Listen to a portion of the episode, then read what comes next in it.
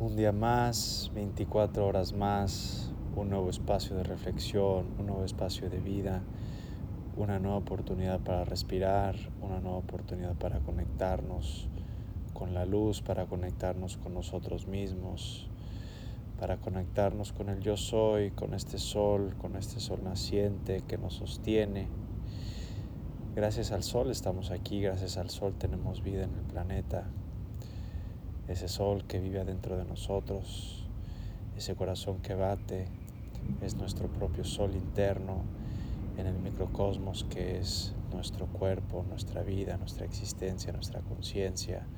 Así como en el macrocosmos tenemos al sol que conecta a este sistema solar del cual somos parte, de esta galaxia del cual somos parte, de esta unidad del cual somos parte, conectados a través de nuestra respiración, esa respiración que nos trae confort, alivio, sanación, que nos permite ir hacia adentro, nos permite voltearnos a ver, nos permite conectarnos con lo divino, nos permite pausar toda esa actividad mental, en la cual estamos todo el día, casi 50 mil pensamientos al día, pensando, pensando, solucionando, solucionando, yendo de una cosa a otra, inclusive aquellos que parece que están bien, que están conectados, que todo está en paz, algún conflicto interno están siempre encarando, nada es perfecto, nada es perfecto, pero todo es excelente, todo es excelente aquí y ahora. El día de hoy quiero platicar sobre las soluciones para lograr la paz. Estas nunca son de carácter político, ni filosófico, ni militar, y más ahora que sentimos tanta inestabilidad en el planeta, vamos hacia la violencia. Pensamos que a través de la violencia, pensamos que a través del pensamiento y la palabra se conflictúa esa búsqueda de la paz. La violencia, incluso cuando está justificada, es meramente combatir la oscuridad con más oscuridad. Las soluciones se deben encontrar en la luz espiritual y en el alma humana, una de las 72 nombres de Dios en el proceso del estudio del Cábala. Adiós a las armas, bienvenidos al corazón Bienvenidos al amor, bienvenidos a la luz. Y vamos a profundizar. El conflicto y la guerra entre naciones comienza con la fricción entre los individuos.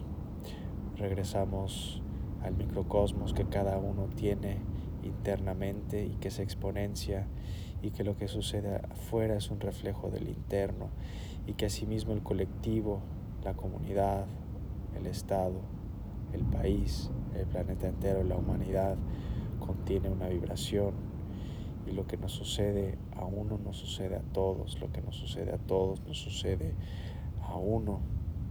Una nación en guerra simplemente es el efecto de la obscuridad espiritual que nace de la hostilidad, esa obscuridad, esa hostilidad que vive en todos nosotros, que cuando se exponencia en un grupo nos lleva a conflicto entre naciones, nos lleva a conflicto entre grupos, nos hace intolerantes, inclusive a nivel individual, nos polarizamos en mente, en pensamiento, e intolerancia sobre todos esos individuos que conforman un hogar, una familia, una vecindad, un pueblo, una ciudad, un estado, una región, un país, un continente un planeta.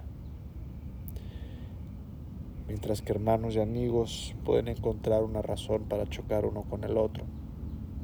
Y lo vemos todo el tiempo, grandes amistades que se pierden, grandes amistades que entran en fricción, grandes familias que entre ellas entran en fricción.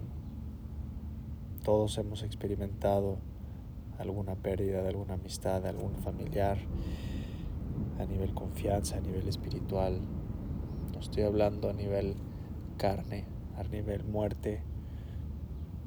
Te estoy pidiendo que hagas una reflexión en tu vida y que observes en qué momento has perdido un gran amigo, una gran pareja, a un gran familiar, por conflicto, por guerra, por intolerancia. Nos sucede a todos. Si podemos racionalizar y llegar a encontrar una razón para chocar el uno con el otro, imagínate una nación, imagínate una comunidad entera que se inventan razones para entrar en guerras, para entrar en batallas. Hemos sido inducidos, nos hacen creer que estas acciones contra otros no tienen un impacto en el mundo, te hacen pensar que el conflicto que tienes con tu vecino no tiene un impacto en tu comunidad, no tiene un impacto en tu vecindad, en tu ciudad.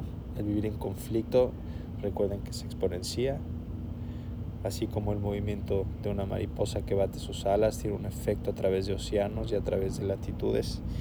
Es igual, nos han hecho pensar que esos pequeños actos de guerra internos, esos actos de guerra y de conflicto con una persona que quizá está manejando y no te deja pasar en el auto, esos momentos de guerra se exponencian, se hacen grandes, se hacen como una bola de nieve y es el impacto que existe a través de una acción que puede repercutir a través del mundo.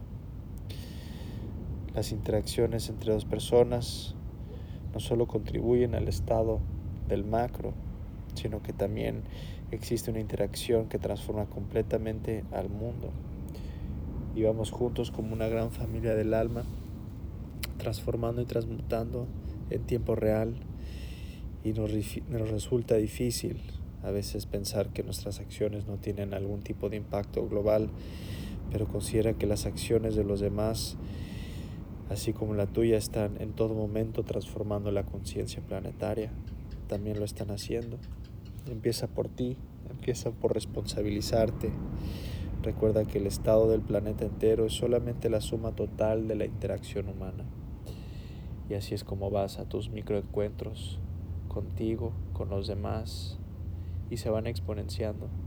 La parte tuya que no se responsabiliza, la parte tuya que quiere dar un paso hacia atrás y estar en energía de reacción donde no hay inteligencia. Somos parte de esta narrativa global pero será cuando suficientes personas hagan el esfuerzo para encontrar bien siempre en el otro, bien en el prójimo, que ocurrirá ese milagro, donde las naciones descubrirán vías para lograr una armonía duradera. ¿Lo estás haciendo tú? ¿Lo estoy haciendo yo? Es la pregunta que me hago este día en esta meditación para despedir a las armas porque aquí está la fórmula. Es una fórmula escondida celosamente que nos oculta de la paz mundial. Pero esa fórmula comienza con nosotros, esa paz comienza con nosotros. Esa paz que florece cuando ofrecemos tolerancia incondicional a los demás, a nuestros amigos, a nuestros familiares, a nuestros colegas, a nuestros colaboradores, a nuestros vecinos. Te invito a que seas consciente y que tengas completa convicción de que tus esfuerzos están cambiando al mundo entero en ese preciso momento.